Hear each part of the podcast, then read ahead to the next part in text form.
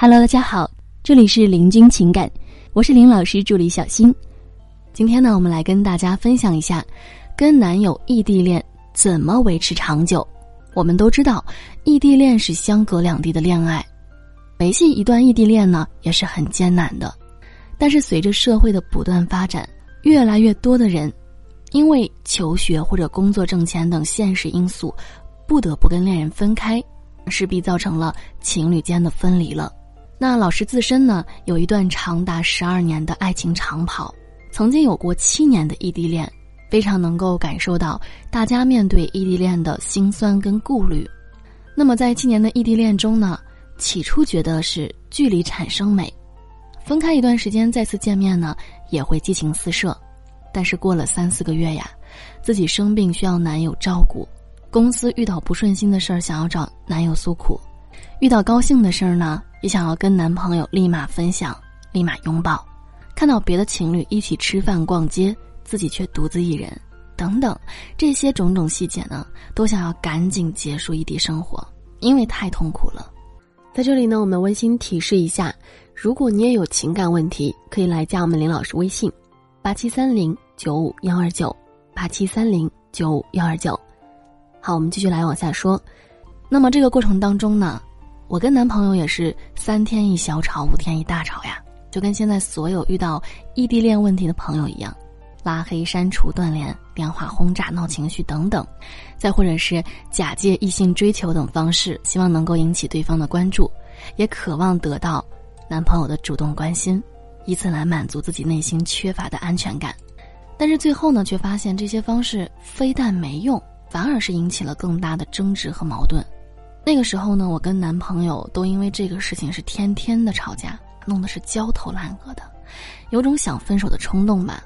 但是呢，最后经过不断的总结，再加上自己学习研究恋爱关系领域，两个人啊，终于成功度过了七年的异地恋。那么今天呢，我把维持异地恋的八点经验分享给大家。我们首先呢来说第一点，就是思考两个人未来的发展方向。如果是想要以结婚为目的的恋爱，那就确定下来未来发展的目标。比方说，你思考以后去哪里定居，或者是否舍弃自己这边稳定的环境，投奔男友等现实的问题。我们的目标呢，可以根据现状进行调整，但是大方向是为了以后两个人在一起的终极目标。当然了，如果只是想谈个恋爱，那异地恋在一起陪伴关心的日子可是很少的。建议重新考量关系，至少在一起还能一起吃饭和看电影呢，对吗？好好，我们来说第二点，就是谁做出牺牲。因为当确定了以后在一起的大方向，两个人就理性的评估一下各自的人生职业规划，谁牺牲一下去到谁的城市，会更有利于今后的事业发展，或者说生活水平的提高。但一定要切记，不要把自己牺牲挂在嘴边。尽可能要营造轻松平等的恋爱氛围。另外呢，一个人要懂得感恩和珍惜。当初男友就是舍弃自己稳定的环境，来到了我的城市，所以我特别感谢男友的付出。那么第三点呢，就是交流沟通的频率。因为我们知道异地恋见面是非常困难的，势必要在平时的沟通上下功夫。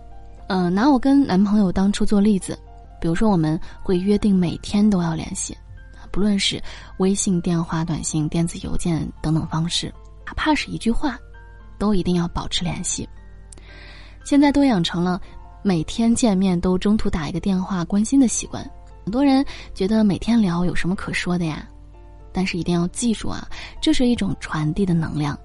即使我不在你身边，但是我的心里一直想着你。因为如果有一天都不知道对方在干什么，那这个时候呢，这种陌生感。就会影响到两个人的安全感。好，第四点呢，就是吵架不要总提分手。曾经呢，我也歇斯底里的失落过，啊，用分手吓唬过，真的是没有作用啊。我们都听过小吵怡情，大吵不要，不要在吵架的时候说一些过于苛刻、伤害的话，就事论事，不翻旧账。那么吵架呢，有个小技巧，异地恋吵架刚和好，不能开玩笑。啊，因为电话呢看不到表情，非常容易引发二次大战。那么第五点呢，就是信任跟理解，不要跟踪，悄悄的登录微信查岗，或者是逼问男朋友是否出轨。天天说的话呢，没有也会把男朋友给搞烦躁，最后整出来一个。特别是工作都有压力，都需要理解，男生要包容，女生要体贴，一定要体谅对方的不容易。第六点呢，就是不要把男友当成生活的全部，自己要成长，要变得更独立一些，自己呢也要有自己积极的事儿做，不断的提升自己，千万不要把重心放到男友的身上，否则啊就会失衡的。第七点呢，就是找机会见面。归根到底，就算隔得千山万水，也一定要见面。两个人都主动一点，不要计较谁付出的辛苦多。第八点就是异地恋需要惊喜和浪漫。当初呢，每过一个节日，我都会送给男朋友一份礼物，不在乎贵贱，但是啊要实用。他时刻用到这个东西呢，能够让他想到你。好的，那以上呢就是我们介绍的八点。最后啊，我们来总结一下，维持异地恋有八点。第一。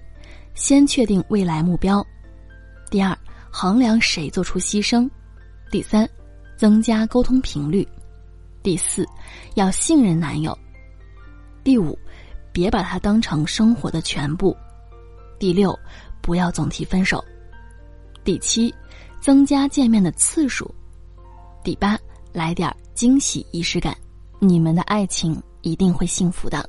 好了，各位宝宝们，本期呢就和大家分享到这里了。如果您有情感问题呢，可以加林老师微信八七三零九五幺二九八七三零九五幺二九，感谢收听。